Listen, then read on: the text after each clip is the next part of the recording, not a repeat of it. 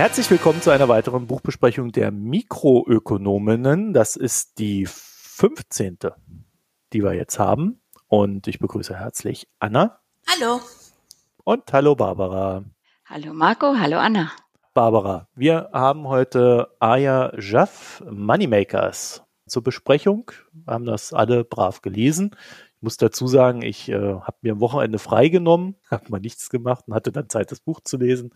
Also nur so halb frei am Ende und kann deswegen sagen, also das kann man so in zwei Tagen ganz gut weglesen. Ne? Also das ist recht angenehm und jetzt auch nicht allzu langsam zu lesen. Und dann, Barbara, ist die große Frage, worum geht's denn? Ja, worum geht's denn? Ich glaube, am besten kann man es mit einer ihrer Kapitelüberschriften beschreiben. Sie sagt nämlich, Aktien sind nicht böse. Und deshalb schreibt sie ein Buch über die Börse. Und ihr Ziel ist es, gerade jungen Menschen die Ängste oder auch die Hemmungen vor der Börse zu nehmen und auch gut darüber zu informieren, über das, was dort wirklich geschieht. Und das macht sie in leicht verständlicher Form. Das Buch ist trotz dieser Verständlichkeit gar nicht so einfach zusammenzufassen, finde ich, weil es auch so aus einer Art Mesh-up von verschiedenen Elementen besteht. Äh, da gibt es zum einen Informationsblöcke, in denen Sie so wirklich Grundwissen aus der Finanzwirtschaft und aus dem unternehmerischen Denken äh, erklärt. Hinzu kommt dann auch noch in, im letzten Kapitel so eine Art Leitfaden oder ein Werkzeugkasten mit Apps, Links und weiteren Informationen, die helfen, die Börse zu verstehen. Es ist aber kein einmal eins der Börse oder das Börsen-ABC, äh, denn äh, sie äh, beschreibt die Börse nicht nur aus Anlegersicht, äh, sondern um das Mindset, das, das es überhaupt braucht, um wirtschaftlich erfolgreich zu arbeiten und zu leben. Äh, und zum einen gibt hier Jaff Einblicke in technologische Makrotrends. Äh, sie guckt sich da das Silicon Valley an, sie guckt sich äh, China an und angereichert werden diese ganzen Informationsteile immer wieder durch ähm, Vignetten, in denen Persönlichkeiten vorgestellt werden mit ihren Geschichten. Das sind die Moneymakers und die haben für Aya Jaff Vorbildcharakter äh, und zeigen, wie man mit Wirtschaft und Geld gut umgehen kann. Habe ich das gut auf den Punkt gebracht? Also ich hätte es nicht besser hinbekommen. Danke. Anna, bist du auch zufrieden? Ich finde auch, das hast du sehr gut gemacht. so, jetzt, jetzt, jetzt loben wir erstmal die Barbara, bevor wir ins Buch kommen. Das freut Nein. mich. Oh, der Abend ist gerettet. ja, wir haben ja nicht von den äh, technischen Schwierigkeiten gesprochen, die Barbara hier zu bewältigen hatte, um da sein zu können. Ungeachtet dessen, es gibt ja in dem Buch so einen Abschnitt, in dem werden mehrere Begriffe aus dem Börsen, ich sag mal Jargon, äh, erklärt, ne? Und das fand ich dann auch in dem Sinne, also weil du gerade gesagt hast, äh, es soll kein umfassender Abriss sein und so weiter. In dem Sinne fand ich das schon ganz gut, so dass man dann auch sich so ein bisschen Wissen aneignen kann, das so ein bisschen über den reinen Stand des legt Geld an möglichst an der Börse hinaus aneignen kann. Ja, ich glaube, ihr ist es wichtiger nicht, dass man jetzt gleich irgendwie zu so einer Trading-Plattform rennt und da irgendwas macht, sondern dass man sich äh, erst einmal äh, informiert. Und da hat sie dann äh, auch eine, äh, ja, eine ganze Menge von Informationen äh, über Medien, wie man sich gut informieren kann ähm, und äh, wie man sich, wie man diese Börsenkurse überhaupt verstehen kann. das macht sie dann in diesem abschließenden Kapitel, ja. Ja, Anna, wie fandest du es denn? Also ich finde jetzt diesen Teil, den ihr genannt habt, eben mit dem mit der Kurzzusammenfassung der Begrifflichkeiten und auch die die Plattform, das hat mir gut gefallen. Das andere, dieses wirklich, wenn man sagt, es geht darum, die Börse einem näher zu bringen, ja, ich habe nicht, also letztendlich, ich habe nicht ganz verstanden, was sie jetzt wirklich mit diesem Buch möchte. Ich hatte so den Eindruck, ähm, wir kommen ja dann bestimmt auch nachher zu ihr wirklich als Person, aber dass sie ist sehr, sie ist so eine Macherin und sie ist wahnsinnig fleißig auch und hat ganz viel selber auch ähm, Sachbücher darüber gelesen und ich hatte mehr so den Eindruck, das ist jetzt einfach ein junger Mensch, der das Gelesene, alles, was er gelesen hat, zusammengefasst uns eigentlich wiedergeben möchte. Und vielleicht für uns, die da schon bewanderter sind, war das jetzt letztendlich gar nichts Neues. Aber du bist ja auch nicht die Zielgruppe. Ja, genau, genau. Wir sind da schon viel älter und es ist für Jüngere gemacht. Das, das nehme ich auch an. Ja, für die Millennials, so nennen die sich. Man muss dazu sagen, ich bin ein Jahr dran vorbeigeschrammt. Ich habe es ja irgendwann mal nachgeguckt. Also ich bin kein Millennial. Ja, mich betrifft's dann noch. Ah ja, genau, dann ist es ja. ja. ja Aber du bist vielleicht ein zu alter Millennial. Also ich könnte mir vorstellen, so zehn Jahre drunter. Also ja, natürlich, natürlich. So genau. um die eher so Anfang 20, Mitte 20, so in diesem Bereich rein. Ähm, könnte ich mir vorstellen, das ist eher so die Zielgruppe, also auch sprachlich, finde ich. Also ich glaube, dass das Barbara ganz am Anfang erwähnt hat, das finde ich so ist dieses, wenn man sagt, es geht so um den Mindset und da kann ich mich schon wiederfinden oder auch verstehen, was sie möchte. Dieses wirklich zu sagen, hey, dieses Börsenthema, das geht uns alle was an, egal eigentlich auf der ganzen Welt, wo man hingeht, ist eigentlich immer Börse und deshalb sollten wir da nicht ähm, die Augen verschließen, sondern wirklich so wie aufklärerisch uns damit befassen und das gefällt mir sehr gut. Ob das Buch dann darüber hinaus wirklich einem dann hilft, in die Tiefe zu gehen, das weiß ich nicht. Ja, das liegt ja immer an einem selber, ne? Also ich fand ja ganz interessant, dass sie damit angefangen hat, eigentlich zu erklären, was so ihr Umfeld ist. Und ihr Umfeld ist sehr kapitalkritisch. Scheint so, ja. Das ist, ja. glaube ich, auch normal in jüngeren Jahren, dass man dann noch eher so sozialistische Ambitionen hegt. okay, so jetzt zugespitzt. Aber äh, ich kenne das, ja. Also ähm, in meiner Jugend, also um 15 bis 25 rum, war das ähnlich, ja. Also da waren auch alle so oh ja, und das ist doch alles ganz schlimm. Und dann muss man ja auch berücksichtigen, wir haben ja 2008 die Finanzkrise gehabt. Das heißt, diese Generation ist ja auch mit dieser Finanzkrise aufgewachsen. Und äh, da kann ich mir schon vorstellen, dass sich die Leute da schwerer tun, irgendwas mit Kapitalmarkt zu machen. Oder Barbara? Naja, also ob sie sich nur aus ideologischen Gründen schwerer tun, äh, ist die eine Frage. Äh, vielfach können sie es auch finanziell gar nicht. Also äh, viele Studierende haben einen Job nebenbei und müssen damit ihre Miete zahlen und müssen irgendwie arbeiten zusätzlich zum Studium. Ich habe das zwar auch in den Semesterferien gemacht, aber nie während des Semesters. Das brauchte ich gar nicht. Ich hatte eben auch noch ein BAföG und das ist, glaube ich, äh, jetzt schon anders. Also Studenten haben einfach, also wieso sollen Studenten daran denken, äh, Geld anzulegen? Und auch ein Lehrling denkt nicht daran. Äh, man ist froh, dass man überhaupt erstmal was hat. Und wenn man da ein bisschen Geld hat, dann kauft man sich ein, ein, schönes Fahrrad oder meinetwegen auch noch ein Auto. Man konsumiert. Von daher ist es natürlich schon äh, interessant, dass sie hier diese Zielgruppe äh, anspricht, um, um sie hier an die, an die Börse zu bringen. Und ja, die sind vielleicht, also sie ist da auch sehr oft in der Defensive. Sie ist sich durchaus bewusst, äh, dass sie ähm, dass sie hier vielleicht nicht äh, so mehrheitsfähig ist, zumindest nicht so lautstark.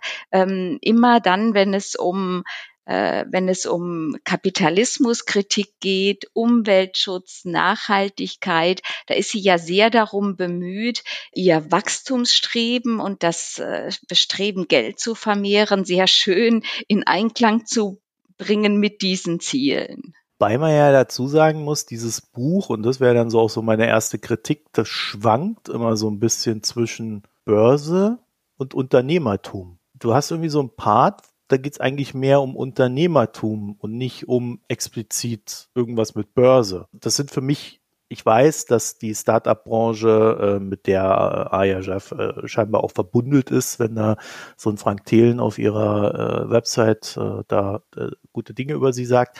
Aber also für mich ist die Börse, also da, wo ich Aktien kaufe, wo ich, was weiß ich, Fonds kaufe, ETFs und sonst noch was, was völlig anderes als dieser Startup-Bereich, in dem ich ja dann vielleicht eher gehe als junger Mensch um Gründer zu sein, also um ein Geschäft aufzubauen, eine tolle Idee zu haben und Dinge umzusetzen.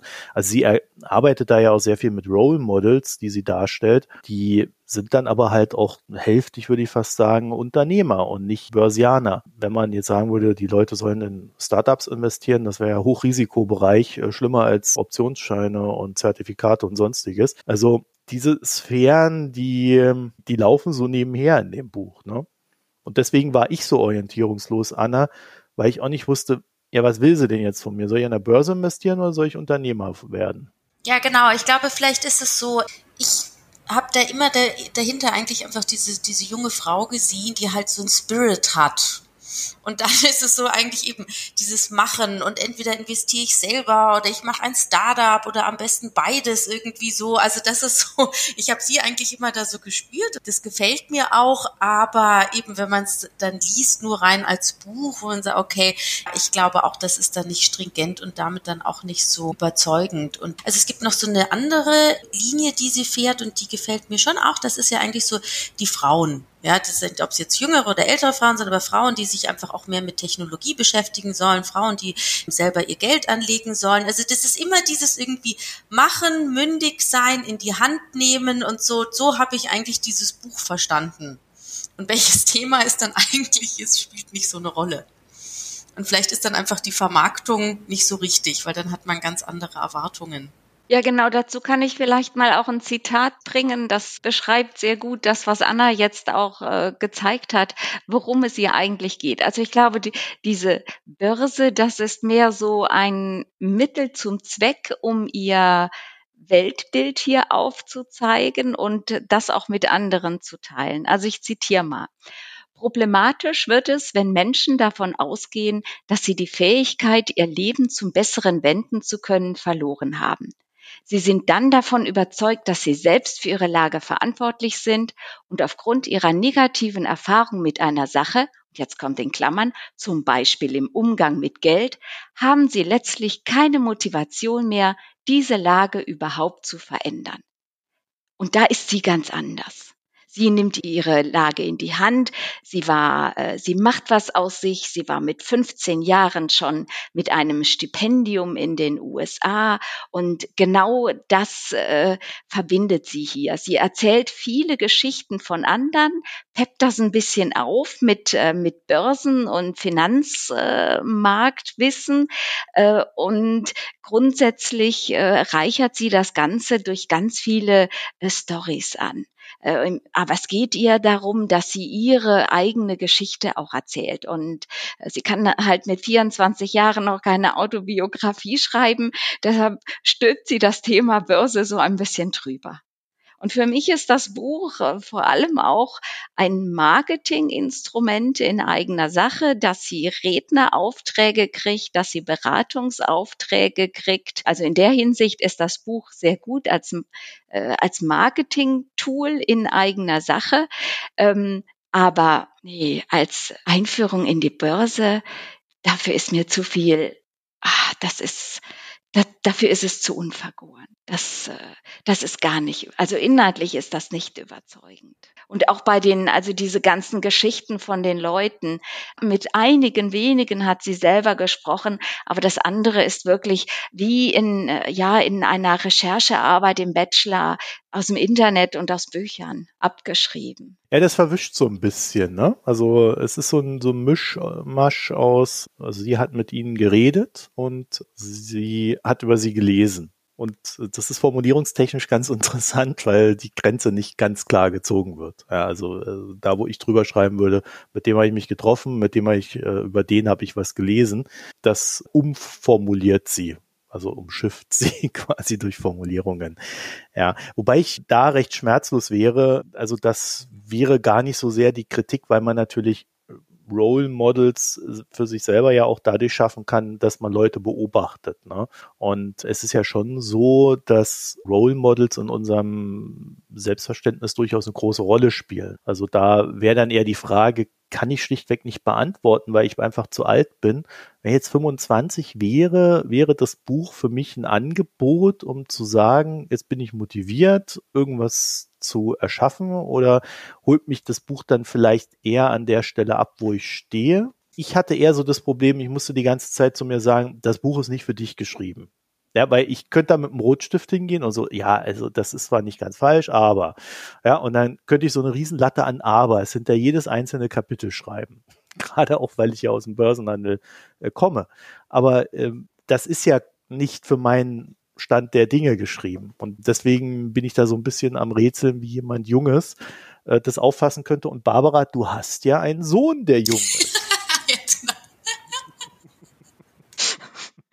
Aber so. ich muss euch jetzt alle enttäuschen. Jetzt schalten ich ihm ja das zu. Buch, ich habe ihm das Buch ja gegeben. Er ist 19, er ist die absolute Zielgruppe und er hat mich tatsächlich auch mal, ich glaube vor zehn Tagen oder so, hat er mich gefragt, Mama, wie legt man denn Geld an der Börse an? Und ich war, ich wusste gar nicht, wo ich anfangen soll, weil, ja, gut. Ich kann dann das vielleicht auch alles nicht so einfach erklären. Und dann habe ich gedacht, hey, ich habe doch da dieses Buch. Und das habe ich ihm dann auch gegeben. Leider hat er noch keine Zeit gehabt, denn jetzt stehen erstmal endlich wieder Ferienpläne an und morgen hat er Führerscheinprüfung. Ja, ich muss aus enttäuscht. Also, da würde Aya Jaff jetzt aber sagen, so schaffst du nicht viel in deinem Leben. Ja, genau. Besser das Geld für den Führerschein lieber in die Autoindustrie anlegen. Nein, mein Sohn ist ja. kein Hustler. Das kann ich, glaube ich, sagen. Und das, das ist eben auch der Unterschied. Also sie gehört für mich fast schon zu einer Generation. Ich habe ja viel an sich mit so diesen 20-Jährigen zu tun. Das sind meine Studenten, Studentinnen. Und ähm, das ist eigentlich, sie wirkt da so, wie sie auftritt mit diesem Growth und ich mache was aus mir und ich habe ich, äh, ich habe diesen Willen und ich äh, arbeite und klotze auch ran. Das ist etwas, was ich eher von 30 bis 35-Jährigen kenne, aber nicht mehr so bei diesen Jüngeren. Von daher war ich überrascht, äh, als ich dann erst gesehen habe, wie, wie so jung sie eigentlich ist. Also fast ein bisschen wie aus der Zeit gefallen. Also was ich sagen kann, sie stellt auf alle Fälle, wenn wir jetzt mal, unsere Hörerinnen und Hörer kennen das ja, wenn wir mal einen Blick in den Payment and Banking Podcast werfen, da wo die ganzen Fintech-Gründer sind. Ja, das würde ich sagen, äh, da passt sie dann doch ganz gut rein. Ne? Aber was ich dazu auch wieder sagen muss, ich, also ich verbringe ja immer meine Urlaube äh, hier in Kalifornien, äh, ja, mehr oder weniger im Silicon Valley, beziehungsweise Gegenden, wo diese ganzen Silicon Valley Jungs mir dann über ihr Leben erzählen. Und das ist nochmal ein anderer Dreh. also, das transportiert sie nicht. Das ist schon sehr deutsch und das finde ich interessant, weil sie ja in dem Buch auch äh, vom Verlag als Silicon Valley Ikone da angekündigt wird. Aber das ist schon eine sehr deutsche Variante. Deswegen habe ich gerade den Payment and Banking Podcast reingebracht, der da doch tatsächlich ein ähnliches Denkmuster darstellt in, in dem, was er da so täglich produziert oder wöchentlich.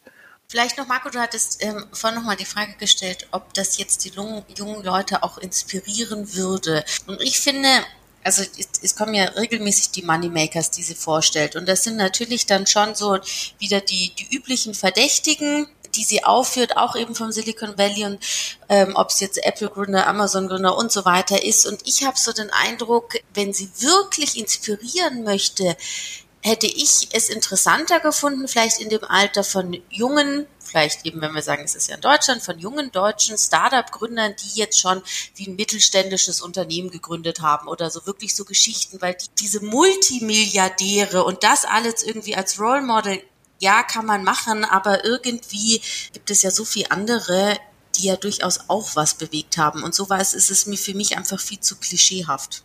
Also ich will mal auf einen Punkt kommen, der mich wirklich gestört hat. Also wo ich auch sagen muss, da bin ich dann nicht mehr nachsichtig. Die Jubelorgie da auf China. Wir haben ja mal Kai Fu Li gelesen hier in unserer Buchbesprechung. Und ja, ich habe so das Gefühl, dass sehr viel von dem, was Kai Fu Lee oder zumindest von der Art und Weise, wie begeisternd er über dieses chinesische, alles vernichtende Internet-Konkurrenzdings da geschrieben hat, dass da sehr viel bei ihr gelandet ist. Und ich find's nicht okay, über dieses China zu reden, in dieser Begeisterung und dann nicht zu thematisieren, was da für Menschenrechtsverstöße da vorkommen also auch als junger Mensch, finde ich, muss man da eine gewisse Reflexionsebene haben, die dann zumindest mal erwähnt, ja, das ist alles sehr inspirierend, aber es hat auch ein paar Nebeneffekte und Nachteile, dieses China. Und da sollten wir zumindest mal drüber nachgedacht haben, bevor wir uns äh, da heillos inspirieren lassen von denen. Denn sie ist da, sie ist da überhaupt nicht kritisch. Ja, da stimme ich euch total zu, zumal sie ja auch Sinologie studiert, also sich tatsächlich auch vertieft mit der Kultur Chinas beschäftigen sollte. Und äh, auch wenn sie natürlich noch sehr jung ist, das Studium vielleicht auch noch gar nicht abgeschlossen, äh, ich glaube, äh, da, da hätte ich auch eine andere Reflexionsfähigkeit erwartet. Ähm, insgesamt bin ich von diesen äh, Role Models, die sie hier vorstellt, ein bisschen enttäuscht. Zuerst habe ich gedacht, fühle ich, bin ich so alt, fühle ich mich so alt. Denn teilweise sind das ja wirklich die absoluten Mainstream-Namen, die sie da hat. Aber ich hätte von so einer jungen Frau andere Namen erwartet und wie Anna auch schon gesagt hat, vielleicht auch tatsächlich so, ich pack jetzt an Beispiele aus ihrem Umfeld, aus ihrem Kontext. Das vermisse ich sie ist da überhaupt nicht kritisch. Und ich weiß eben nicht, weil du, Marco, am Anfang gesagt hast, eben, dass jetzt die jungen Studenten und eigentlich sind ja die meisten so eher sozialistisch angehaucht und sie ist jetzt da prokapitalistisch. Ähm, das reicht mir aber nicht als Begründung, weißt du? Es ist so wie, eben jetzt das, die fehlende äh, Menschenrechtskritik in China ist ein Punkt, aber auch das andere ist, dass sie, wenn es dann jetzt zu nachhaltigen Anlagen kommt und sie unterstützt es und ich finde das ja auch richtig. Sie sagt ja auch, man soll vielleicht sogar auch zur, zur GLS Bank in Deutschland wechseln, das finde ich auch super. Und sie behauptet wirklich, das ist so ein Satz, der mir da eingeprägt ist, dass sie sagt, quasi eine ökologisch nachhaltige Ausrichtung ist mit einer kapitalistischen Marktwirtschaft kompatibel. Und wenn ich sowas lese, dann bedarf das viel mehr Diskussion, als so ist es. Eigentlich ist doch alles super, jetzt müssen wir einfach ein bisschen grün werden und das ist es. Und ähm, ich glaube, da gibt es eben sehr viele junge, aber auch ältere, auch bis zu unserem Alter, die wirklich auch widersprechen würden. Und deshalb ist es für mich so, wenn ich das lese, wo ich sage, ja, das ist ähm, ein, ein junger, ambitionierter Mensch und das finde ich super, aber sie ist für mich im Grund genommen, hat sie nichts Visionäres. So im System selber schon, aber nichts, was wirklich systemverändernd ist oder wirklich zur Weiterentwicklung beitragen könnte. Und deshalb fand ich es dann doch eher ein bisschen langweilig und ich glaube auch für junge Leute ehrlich gesagt langweilig, sich da mehr beschäftigen wollen. Ich glaube, die Berber hat es gesagt, wenn da die Kardashian ich bin da immer so nicht bewandert, die eine Junge da mit ihrem riesigen Milliarden-Dings da Schminkkonzern. Was ich gut finde, sie sagt schon irgendwie so in den konventionellen Medien wie im Handelsblatt wird es dann immer noch auch seltsam angeschaut, dass da eben ja eine junge Frau irgendwie da mit sowas so viel Geld macht und über Instagram und so. Und da stimme ich ihr zu, das finde ich auch. Aber dass es vielleicht darum geht, dass so ein Riesenkonzern, Schminkkonzern, ob das jetzt irgendwie wertschöpfend ist für die Welt. Ja, ich, vielleicht bin ich da auch viel zu elitär oder ich weiß nicht, aber es ist für mich dann so überhaupt nicht überzeugend und ich kenne auch sehr viele junge Leute, die das jetzt auch nicht so überzeugend finden, wenn das jetzt wirklich aus der Gala irgendwie das Vorbild ist. Ja, genau. Und da würde ich dann nämlich auch die Kritik ansetzen, weil das ist halt im Endeffekt, was sie da beschrieben hat, ist es die Beschreibung eines klassischen Frauenmodells, das völlig aus der Moderne gefallen ist. Eine Frau verkauft ihren Körper auf Instagram und vertickt dann noch die Kosmetik obendrauf. Das ist nicht sehr feministisch. Natürlich ist es okay in einem unternehmerischen Sinne und es ist auch super, dass sie sich da durchsetzt und so weiter und so fort. Aber wenn das wiederum das positive Frauenbild sein soll, dass die Frau eigentlich nur dadurch erfolgreich ist, dass das, was sie schon immer, wofür sie schon immer stand in der Historie der Menschheit, soweit wir zurückblicken können, gibt es ja auch unterschiedliche Aussagen, was die Steinzeit betraf, aber äh, das, das, das gefällt mir nicht. Ja, also da hätte ich gerne ein Role Model gehabt, was vielleicht mit einer völlig untypischen Frauenrolle erfolgreich war. Weil genau ja. das wäre progressiv gewesen. Ja, genau. Aber das, das ist sie ja dann.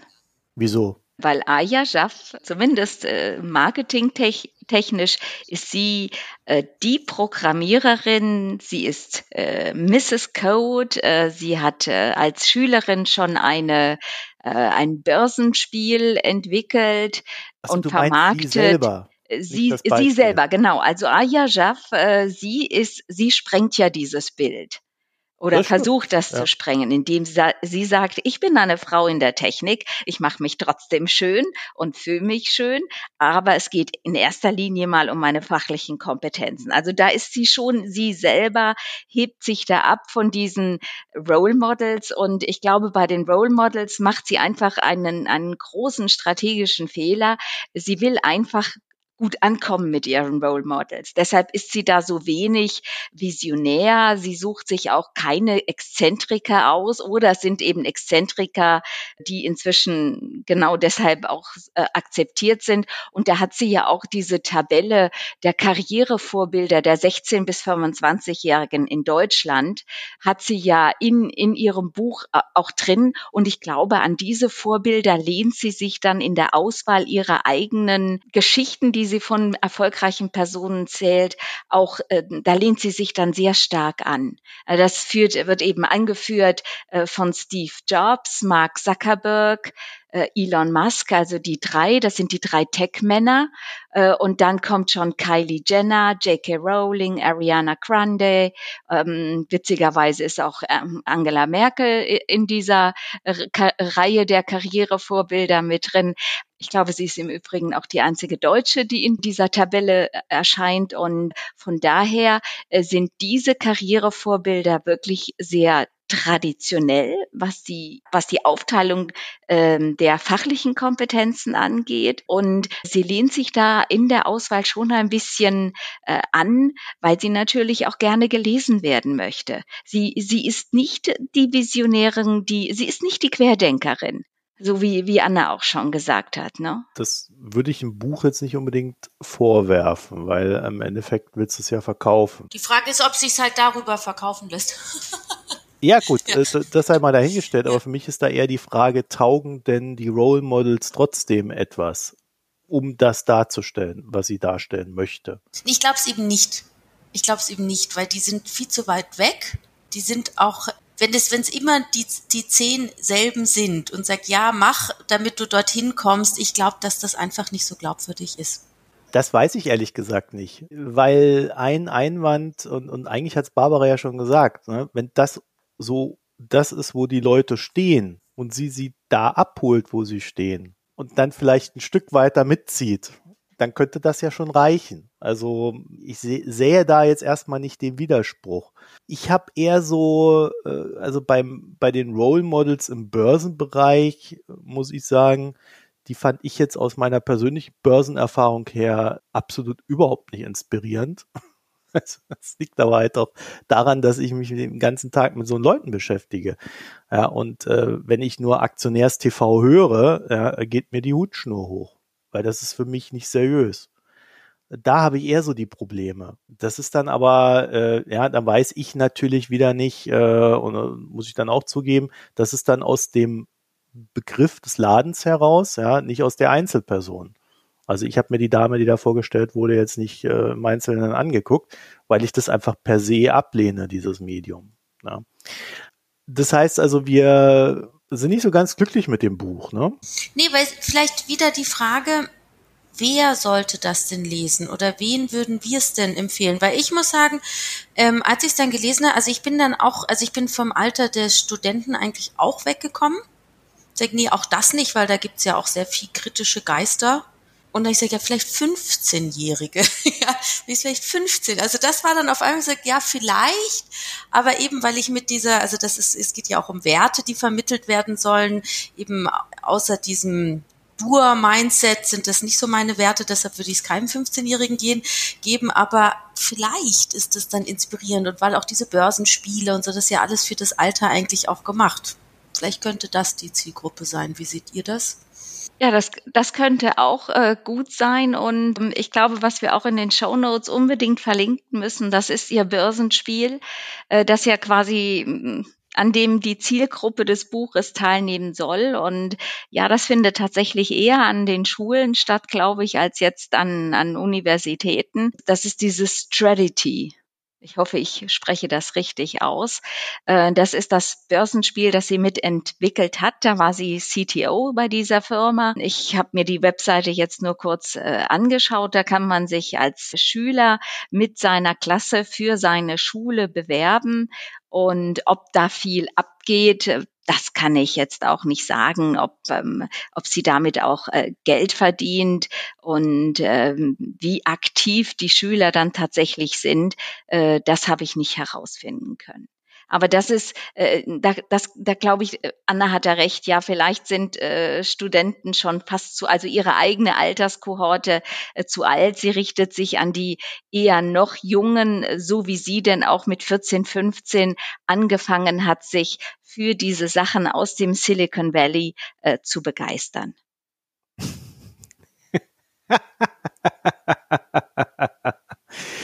Weißt du, warum ich gerade lache? Ich bin jetzt gerade mal auf die Website von Trinity gegangen und ihr habt ja äh, gesagt, Barbara war es, glaube ich, äh, sie selber ist eigentlich diejenige, die der Breaker da bei der ganzen Geschichte ist, also die das aufbricht, das Klischee und ich zähle mal durch. Eins, zwei, drei, vier, fünf, sechs, sieben, acht, neun, zehn, elf, zwölf, dreizehn, vierzehn, fünfzehn, sechzehn, siebzehn. Da sind 17 Personen, das Trinity-Team und darunter ist eine Frau. die Maidin. Wahnsinn. Also ja, und da gibt's noch Danke an unsere Alumni und da taucht dann die Arya Jaff auf äh, und noch zwei weitere Männer. Also da gab's dann so im, insgesamt dann auch schon mal zwei Frauen bei 19 Personen. Also Barbara, der Punkt geht an dich. Ihr macht mir den Abend echt schön. Ja, also äh, das ist deine Sendung, Barbara. ich finde es nicht so schlimm, dass sie, äh, dass sie eben auch äh, diese Dinge miteinander verknüpft. Ich erwarte von ihr jetzt auch nicht so die ganz große Kohärenz, aber immerhin sollte es auch ein Lektorat geben, das da ein bisschen hilft. Ähm, insge insgesamt, glaube ich, geht es in dem Buch einfach ein bisschen zu viel durcheinander. Wirtschaftstheoretische Modelle werden erklärt, Technologien werden erklärt, dann immer wieder diese kleinen hm, persönlichen Geschichten, die mich auch äh, sehr, sehr stark ähm, an, an die Tools of Titans von Tim Ferriss äh, erinnert haben, der ja auch bewusst immer, äh, das war zwar ein Podcast, also kein Buch, aber er hat daraus dann, glaube ich, auch nochmal ein Buch gemacht, ähm, das äh, ja doch das gibt es auch als Buch inzwischen, wo er solche Milliardäre und tolle Leute, die gibt es auch im Sport zum Beispiel oder in der Ernährungsbranche, interviewt hat und äh, äh, versucht hat, für andere herauszufinden, weshalb sind die denn so toll. Und, und so ähnlich ist, ist das hier auch äh, gehalten. Und das, das finde ich einfach zu durcheinander. Ich, ich weiß nicht, ob das wen das ansprechen soll. Im Endeffekt ist es natürlich aber auch so, dass wenn du mal ein Buch draußen hast, egal ob es erfolgreich war oder nicht, es tatsächlich dann dazu führt, wenn du ein Thema damit besetzt hast, was sonst eher wenig besetzt ist, dass du dann entsprechende Vorträge und so weiter bekommst. Also in dem Sinne, das würde dann natürlich für Barbaras These sprechen, äh, ist das Buch gar nicht so sehr zum Lesen gedacht, sondern um ja eine Marke zu besetzen. Ja, dass, dass so eben ihr Produkt ist dann eigentlich sie selber. Und warum nicht? Gell? Das ist ja durchaus auch unternehmerisch gedacht. Ich habe mich eben nur gefragt, was sie eigentlich so macht. Also klar, sie ist Coderin, sie hat das Strategy damit entwickelt, aber was denn eigentlich sonst? Ich habe das nicht wirklich auch im Internet herausgefunden. Ich weiß, sie hat mein Startup gegründet, das hat dann aber, glaube ich, nicht so funktioniert. Also irgendwie, ich weiß gar nicht ehrlich, also das ist jetzt sehr kritisch, ähm, für was wird sie denn eigentlich so gehypt? Außer dass sie selber sich quasi als Produkt eben, dass sie sich hinstellen kann und TEDx ähm, Auftritte hat und so, und das ist, kann ich durchaus auch achten toll in dem Alter, aber ich weiß gar nicht eben, was hat sie eigentlich wirklich herausgebracht selber. Und das ist das Interessant eben, dass es so, dass, ja, wie solche Hypes entstehen können. Ich glaube, sie studiert. Also sie hat mal mit Informatik angefangen. Das hat sie dann geschmissen, weil es ihr zu theoretisch war. Das habe ich aber auch alles nur so nachgelesen. Und ich meine, sie ist jetzt kurz vor dem Abschluss ihres Bachelors in Wirtschaftswissenschaften und Sinologie. Das äh, glaube ich herausgefunden zu haben. Jetzt muss man natürlich dazu sagen, bei dieser ganzen Kritik hier, das ist ja durchaus millennial-kompatibel, was da passiert, ne? Dass eine Person quasi sich selbst zum Geschäft macht. Also das wäre ja auch hier diese Kylie Jenner oder wie die heißt, äh, macht ja auch das. In dem Sinne wäre das Buch ja dann doch ein Ausdruck dieser Generation. Vielleicht. Und äh, ich habe jetzt noch herausgefunden, ich habe mir ihre Twitter-Bio mal angeschaut. Sie hat eine Kolumne bei T3N. Die sie sehr oft lobend erwähnt, ja, oder als Quelle benutzt. Mhm. Ja. Und offensichtlich sehe ich gerade, ist sie auf Platz 6 der Spiegel Bestsellerliste. Also ich bin gerade in ihrem Twitter-Feed, das hätten wir natürlich vorher herausfinden können. Also das Buch wird gelesen als Sachbuch, neu eingestiegen auf Platz 6 bei den sechs Büch äh, Sachbüchern. Spiegel Bestseller. Aber das ist, das meine ich, weißt du, wenn dann der, der Button drauf ist, irgendwie die Silicon Valley Ikone, wieso denn? weil sie da sieben Wochen ein Stipendium-Praktikum da gemacht hat. Also das ist halt alles eben, es geht um die Vermarktung und eben, wie gesagt, das ist ja okay, aber ja, ich bin da einfach nicht so. Also das Marketing läuft natürlich für das Buch. Das liegt aber auch daran, dass es halt, naja, äh, das gibt's ja sonst auch nicht, ne? Kann man schon sagen. Also ich sehe das in, aus den USA heraus schon, äh, dass die Millennials äh, da eine ziemlich wichtige Rolle spielen im Marketing auch für äh, Finanzen. Also das ist ein äh, Thema, dem man sich dort immer mehr widmet und ähm, deswegen ist es ja nicht ganz unlogisch, dass das jetzt auch äh, in Deutschland stattfindet. Ja, äh, vielleicht mit einem anderen, mit einer anderen Schlagseite, weil in den USA ist es ja völlig normal, dass man ja irgendwas mit Börse zu tun hat. Sei es, dass du deinen Pensionsfonds da drin hast oder äh, irgendwelche Fonds noch nebenher laufen hast, äh, sofern du überhaupt genug Geld hast, um äh, zu leben. Aber da ist das nicht unnatürlich. Von daher finde ich, passt das schon alles ganz gut zusammen. Ähm, bei aller Kritik am Buch selber und, und der Sinnhaftigkeit des Buches. Ja, aber es ist schon kohärent. Ja, zu der angesprochenen Kolumne, äh, Barbara, die ist einmal am 31.03. und einmal am 16.04. erschienen. Okay.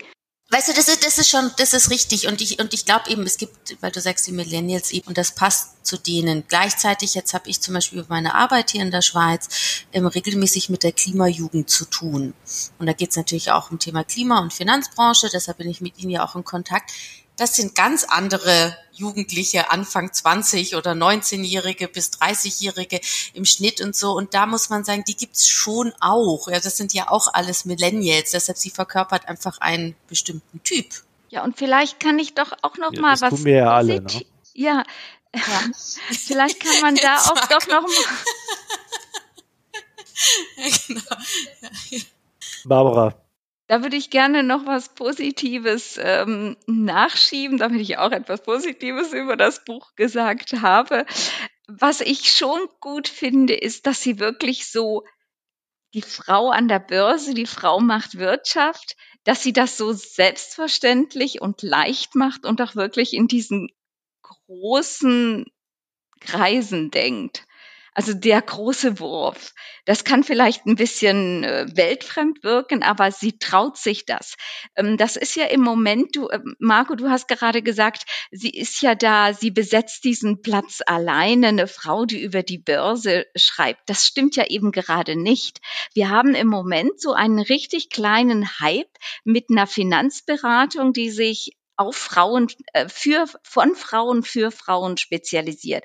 Und da geht's da eben gerade auch einen totalen Bücherboom. Und die schreiben alle ihre, die haben mit Blogs angefangen, äh, die schreiben jetzt alle ihre Bücher und da geht es eben nicht um diese, äh, ich will wachsen, ich will die Welt voranbringen, sondern da geht's darum, wie, wie sichere ich meine Rente, wenn er mich verlässt.